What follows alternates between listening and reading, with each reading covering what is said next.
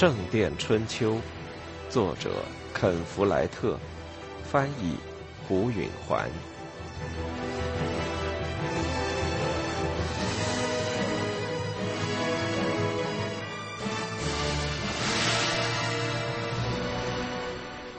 第一部分，一一三五至一一三六年。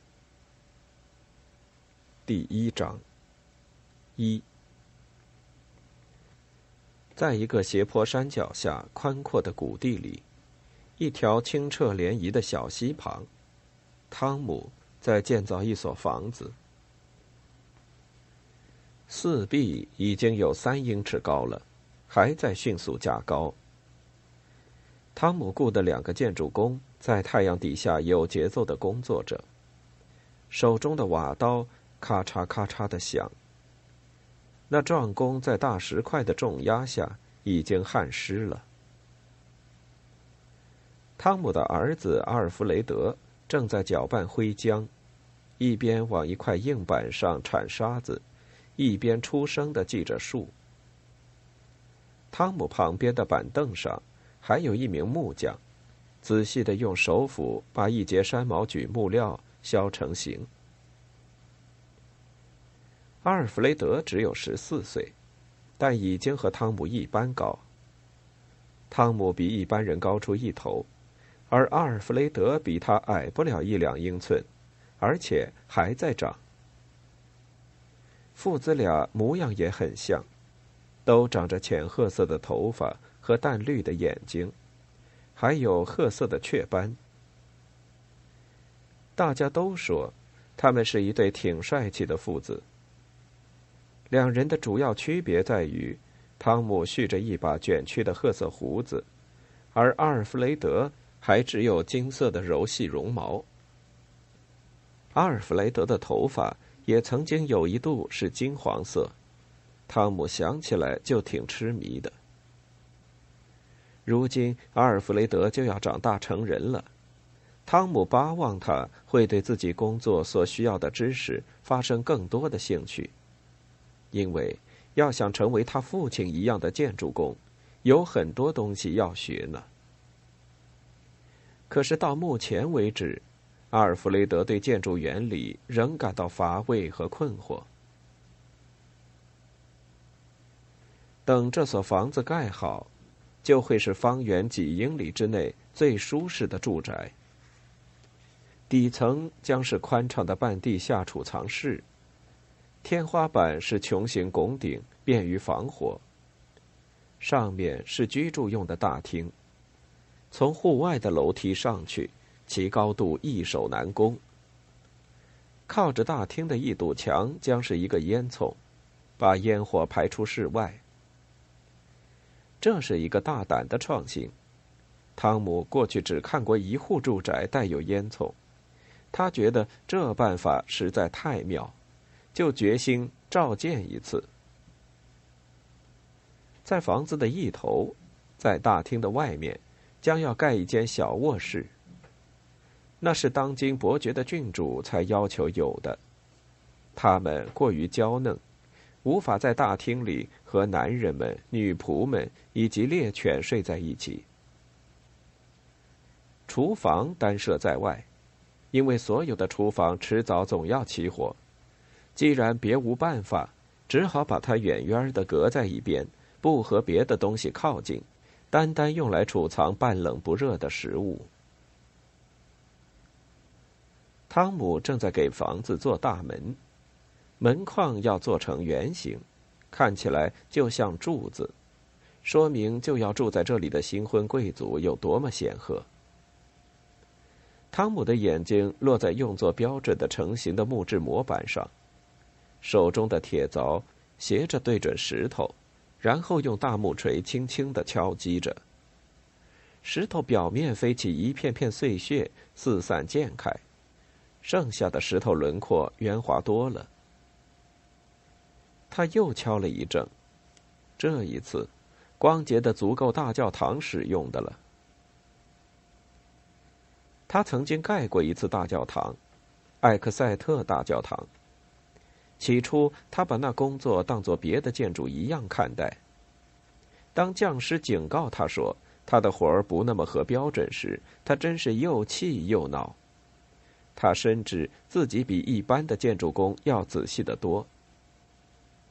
后来，他才明白，一座大教堂的四壁不能光是好，还要完美。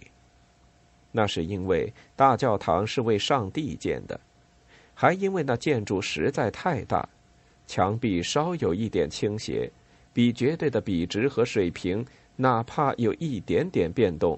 都可能从根本上削弱结构的牢固。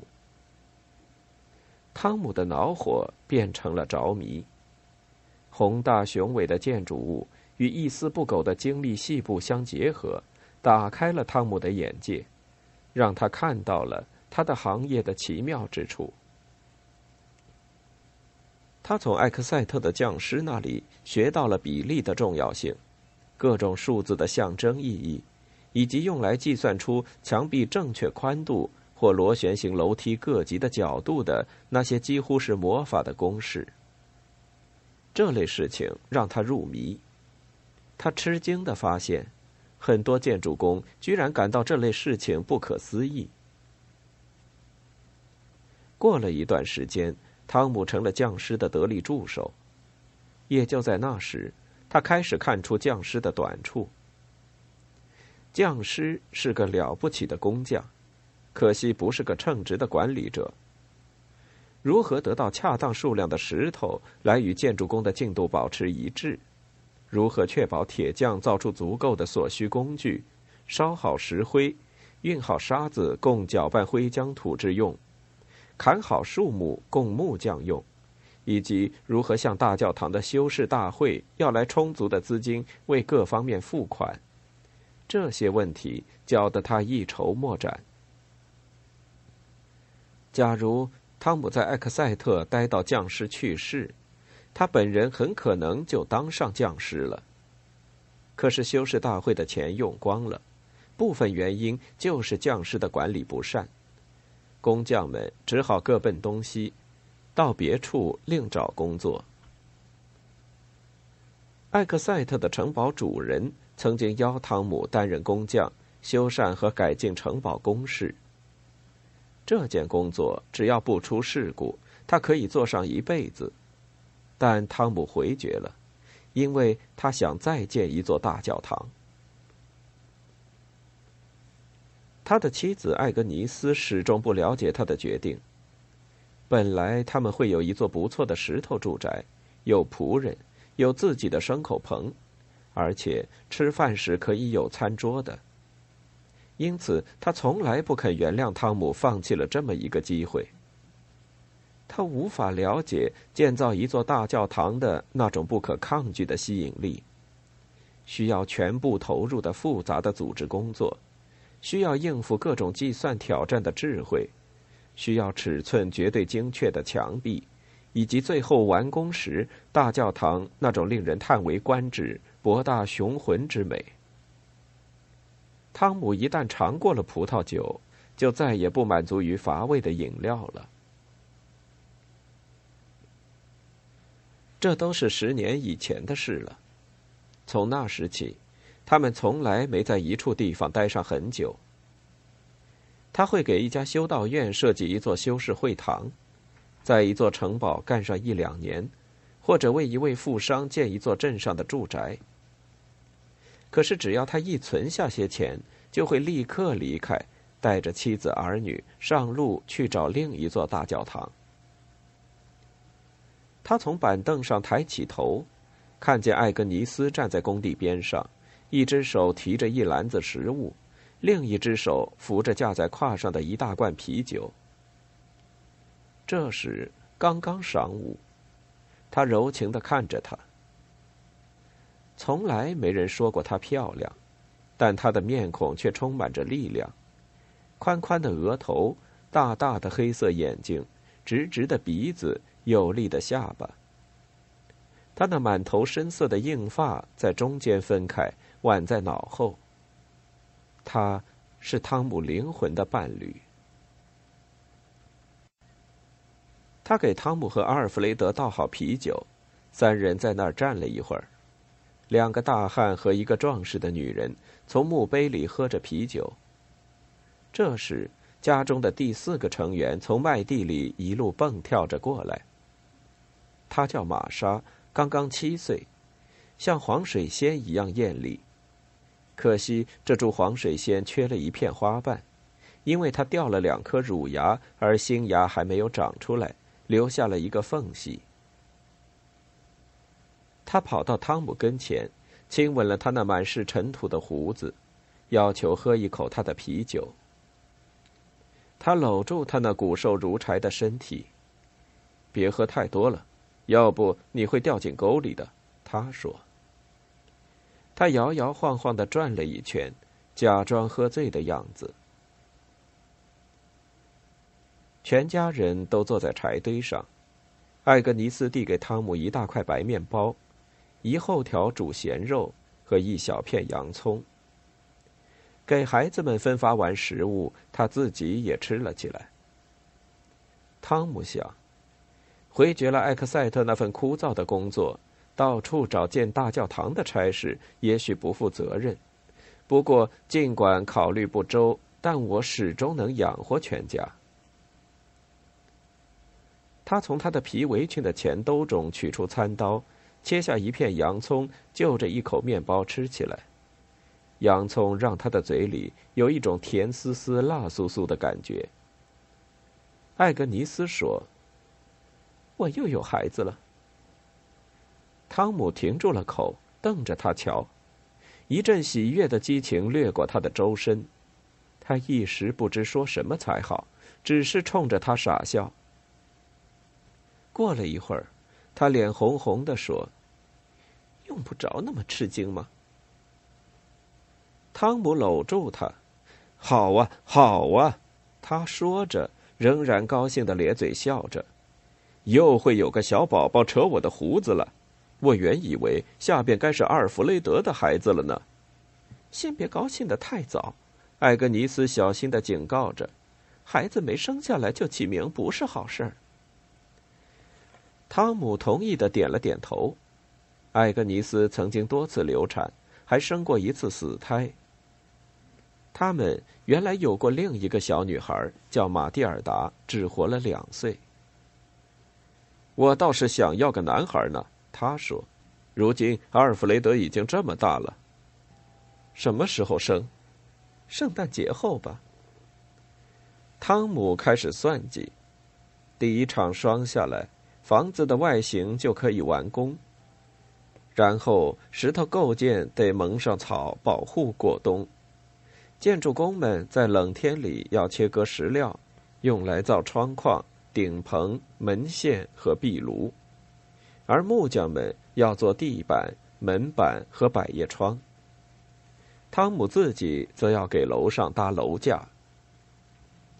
到了春天，他们要给半地下室上顶。给楼上的大厅铺地，再架屋顶。这项工作够全家吃到圣灵降临节。到那时，婴儿就该半岁了，他们又该搬家了。好，好啊，他满意的说：“这样就好。”他又咬了一片洋葱。我岁数太大了，生孩子难了。艾格尼斯说：“这是最后一个。”汤姆思索着这件事。他说不准他的确切岁数，不过很多妇女在他这种年纪还是生孩子的。然而，女人岁数大了，生孩子确实要受更多的苦，而且婴儿也不那么结实。他无疑是对的，可是怎么有把握她不会再怀孕呢？他不明白。后来他想明白是怎么回事了，他那晴朗的心情蒙上了一层乌云。我可以在一个镇子上找活干，他竭力平息着他说：“一座大教堂，或是一座宫殿，那时候我们就会有一所带木头地板的大房子，还可以雇个女仆帮你看孩子。”他的脸色一沉。干脆的说：“也许吧。”他不喜欢听他说什么大教堂。他的面部表情流露出来的意思是说，要是汤姆从来没造过大教堂，他恐怕早就住进城里的房子了。他们可以把钱省下来，埋在壁炉下，就用不着操什么心了。汤姆把目光移开，又咬了一口咸肉。他们值得庆贺一番，但他们有点小别扭，他感到失望。他使劲嚼了一会儿糙肉，这时听到了马蹄声。他侧耳细听，骑马人来自大路方向。他躲开村落，抄着近路，正穿过树林朝这边走来。过了一会儿，一个年轻人骑着一匹小马，快步来到跟前，翻身下马。他的样子像是护从，一种尚未取得资格的骑士。你们的老爷来了，他说。汤姆站起身来，你是说珀西老爷？珀西汉姆雷是全国一个很重要的大人物，他是这块谷地和许多其他地方的领主。而且是他花钱盖的这所房子。是他的公子，那护从说：“威廉少爷，珀西之子威廉将在婚后住进这所房子。他的未婚妻是夏林伯爵的郡主阿莲娜。都一样。”那护从说：“他正在大发雷霆呢。”汤姆的心往下一沉。即使在最好的时刻，跟一所正在建造的房子的主人打交道都十分困难，而在他发脾气的时候，简直就无可奈何了。他为什么会生气呢？哼，他的新娘拒绝了他。伯爵的郡主，汤姆惊诧地说：“他感到一阵恐惧。他刚刚还在想他的前途多么有保障。”我原以为，这事儿已经说定了的。哼，我们大家原来也这么想。看来是不包括阿莲娜郡主。那护从说，他一见到他就宣称，他绝不会嫁给他和一只山芋。汤姆忧心的蹙起了眉头，他不愿相信这是真的。就我的记忆，那小伙子长得不赖呀。艾格尼斯说。在他的地位，似乎那没什么两样。要是伯爵家的小姐可以想嫁谁就嫁谁，那我们大伙儿不是要让游吟诗人或是黑眼强盗统治了吗？那姑娘也许还会变主意。汤姆抱着一线希望说：“要是他母亲用滑木棒教训他一顿，也许还可以。”艾格尼斯说。那护从说：“他母亲已经过世了。”艾格尼斯点了点头。哼所以嘛，他就不谙世事了。不过我想不通，他父亲干嘛不能强制他？那扈从说，他好像有一次答应过，绝不把她嫁给他恨的人。这种保证真是蠢。汤姆愤愤然地说：“一个有权势的男人怎么会这样把自己捆在一个女孩子的胡思乱想上？他的婚姻能够结成军事联盟，还能带来跟男爵一样的收入。”甚至正建造的这所房子，那护从说，他有个兄弟，所以他嫁谁没那么要紧。即便如此，何况伯爵还是个犟脾气。那护从接着说，他答应过的事嘛，绝不反悔，哪怕跟小孩子许下的诺言。他耸了耸肩，哼，他们就是这么说的。汤姆看了看还没盖好的房子的矮墙，他还没有存下足够的钱让全家过冬。想到这里，不禁打了个寒颤。也许小伙子会再找一位新娘跟他住在这儿，他有整整一郡供他挑选呢。阿尔弗雷德用有点嘶哑的成人嗓音说道：“我的主，我想这就是他了。”大家全都随着他的目光越过田野望过去。一匹马从村里疾驰而来，在小路上踏起一团尘土。马的高大和速度之快，触发了阿尔弗雷德的惊叹。汤姆以前看过这么大的马，阿尔弗雷德大概还没有。那是一匹战马，肩高直到人的下颌，宽度也成比例。这样的战马不是英格兰本地种，而是越海运来的，价格极其昂贵。汤姆把没吃完的面包放进皮围裙的前兜里，然后对着太阳眯起眼睛，越过田野眺望。那马耳朵向后，鼻孔张开，但在汤姆看来，马头高扬，说明并没有完全失去控制。完全可以肯定。随着马越跑越近，骑手身体后仰，拉紧了缰绳。那匹高大的战马似乎减慢了一点速度。这时，汤姆可以感到马蹄敲击地面在他脚下引起的震动。他四下张望，寻找着玛莎，想把她抱起来，躲开危险的道路。艾格尼斯也想到了这一点，可是到处都看不到玛莎的身影。在麦地里，艾格尼斯说：“汤姆已经猜到了，而且正大步跨过田边。他的目光搜寻着起伏的麦浪，心里直害怕，可是仍然看不见孩子。他唯一能想到的就是想法让马慢下来。他跨上小路，朝着疾驰的马走去，一边大张开双臂。那马看见了他，昂起头，以便看得更清楚。”眼瞅着放慢了速度，接着让汤姆揪心的是，骑手用马刺催马快跑。你这该死的蠢货！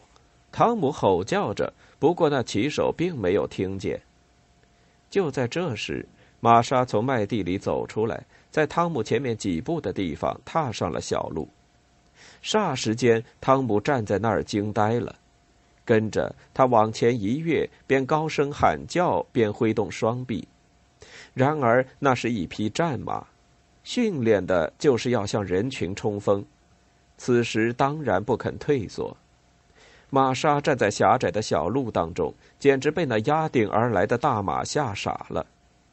汤姆闪过一个念头，觉得他毫无希望赶在奔马之前救出他了。他猛地转向一边。胳膊触到了处理的麦子，就在最后一瞬间，马突然拐向另一侧，骑手的马刺擦过玛莎的柔发，一只马蹄在他的光脚旁的地面上踏下了一个圆坑，那马一掠而过，在他们妇女身上溅下灰尘。汤姆一把抓过他，把他抱在怀里，紧靠着他那砰砰直跳的心。他一动不动的站立了一会儿。松了一口气，四肢瘫软，衣服里都湿透了。他随即感到怒火直冲，憎恨那骑在高头大马上满不在乎的愚蠢年轻人。他气冲冲的抬起头来，这时威廉少爷正在放慢马匹的速度，向后挺坐在马鞍上，两脚的马刺向前提着，在缰绳上来回摆动。那马绕过工地。他一摆头，猛然跃起。不过威廉仍稳坐在鞍上。他放马，踱着小步，然后指挥马小跑着转了一大圈。玛莎放声大哭。汤姆把他交给艾格尼斯，等候着威廉。那少爷身高体健，大概二十来岁，长着黄头发和细眼睛。那样子就像总在眯着眼睛看太阳。他穿着黑色紧身短上衣和黑色紧身裤，下着皮靴，靴带交错系着，直到膝盖。他稳稳骑在马上，似乎对刚刚发生的事无动于衷。这个蠢小子甚至不晓得他刚才干了什么，汤姆心想，心里很不是滋味儿。我真恨不得扭断他的脖子。威廉在柴堆前勒住马，往下看着盖房子的人。这里谁是头？他说。汤姆本想说：“要是你刚才伤了我的小女儿，我早就把你杀了。”但他压下了自己的怒气，真像是吞下了一口苦水。他走到马前，拽住马嚼子。“我是这里的匠师。”他硬邦邦的说，“我叫汤姆。”这所房子用不着了，威廉说，“把你的人打发了吧。”这正是汤姆担心害怕的事。但他仍然抱着希望。威廉只是由于一时气恼做出了鲁莽的决定，还是可以劝他改变主意的。他竭力用友好和理智的口气说话。不过已经干了这么些工作了，他说：“何必把已经花费的白白废掉呢？你总有一天用得着这所房子的。用不着你来教我怎么处理我自己的事。”建筑匠汤姆。威廉说：“你们全都给解雇了。”他猛地一提缰绳，但汤姆还拽着马嚼子。“松开我的马！”威廉用威胁的口吻说。汤姆咽下了那口气。有一阵子，威廉想让马抬起头来。汤姆伸手到围裙兜里，掏出了他吃了半截的那块面包。他把面包拿给马，马低下头咬了一口。在你走之前，我还有话要说呢，我的老爷。”他和气地说。威廉说：“放开我的马，不然我就要你的脑袋。”汤姆直视着他，尽量不露出怯懦的神气。他个头比威廉高，但是如果这位少爷拔出剑来的话，任凭高矮都是一样的。艾格尼斯畏惧的嗫嚅着。照着老爷吩咐的做吧，当家的。一阵死寂，别的工匠都像石雕木刻般的呆立着观望。汤姆明白，谨慎的做法是屈服。可是刚才威廉差点骑马踩了他的小女孩，这事激得他狂怒，于是带着再争一下的心理说道：“那你，你得付我们工钱。”威廉提了一下缰绳，汤姆仍牢牢的抓住马嚼子，而那马却只把鼻子伸进汤姆的围裙兜，还想再吃一点儿。去找我父亲要你们的工钱去！威廉气恼的说。汤姆听到那木匠用害怕的声音说：“我们会这么做的，老爷，多谢了。”可怜的胆小鬼，汤姆心想，可是他自己也在打颤。然而，他还是强制自己说：“如果你想解雇我们，你就必须付我们工钱，这是照规矩办事。你父亲住的地方从这里要走两天，等我们走到那儿，他也许不在呢。有的人还没你这么犯上，就给处死了。”威廉说，他气得满脸通红。汤姆从眼角瞥见那护从把手放到了剑柄上。他知道，如今他得放弃了，委曲求全，但他肚子里憋着气，实在解不开那疙瘩。尽管他心慌的很，还是没法让自己松开马嚼子。嗯，先付我们钱，然后杀掉我。他不在乎的说：“你可能会为此受绞刑，也许不会，但你早晚总也有一死。到时候我会升天堂，而你要下地狱。”威廉脸上的轻蔑的表情凝住了，面色变得苍白。汤姆莫名其妙，是什么把这小子吓住了？当然不是因为提到绞刑，一个老爷杀了一名工匠是不大可能受绞刑的。他难道是怕地狱吗？他们互相盯视了一会儿。汤姆诧异的看着威廉那副气恼和轻蔑的表情，化成了惊慌和担心，心里松了口气。最后，威廉从腰带上取下一个皮口袋，扔给他的护从，说道：“给他们钱。”到了这会儿，汤姆要进一步扩大他的好运。当威廉再次提起缰绳，那马抬起强有力的脑袋往一旁走开时，汤姆跟着马往前走，手还拽着马嚼子，一边说道：“解雇要付一周的全工钱，这是规矩。他听到，就在他身后，艾格尼斯深深的吸了一口气。他明白，他认为他继续纠缠简直是发疯，但他一点儿都不松口。壮工六便士，木匠和每个建筑工十二便士，卧室二十四便士，一共六十六个便士。他做起便士的加法来，比他认识的人全都快。那护从用询问的眼光看着他的主人，威廉赌着气说：“好极了。”汤姆松开了马嚼子，往后退开。威廉调转马头，猛踢马刺，那马往前一窜，跳上小路，穿过麦地跑开了。汤姆一屁股坐到了柴堆上，他纳闷，他刚才从哪儿来的那股劲。这样子顶撞威廉老爷，实在是发疯。他能活过这一关，真是走运。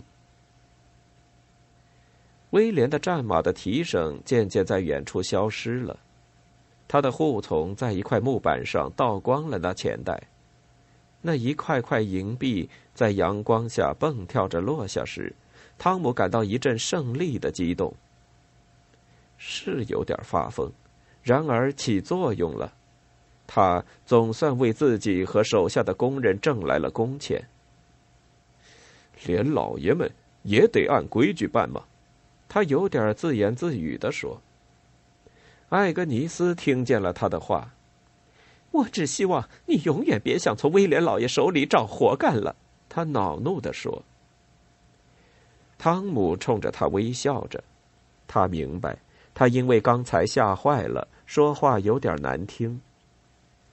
别老皱眉头了，要不等孩子生下来，你就只有变味儿的奶喂孩子了。除非你这一冬有活干，我可没东西给全家吃了。冬天还早着呢，汤姆说。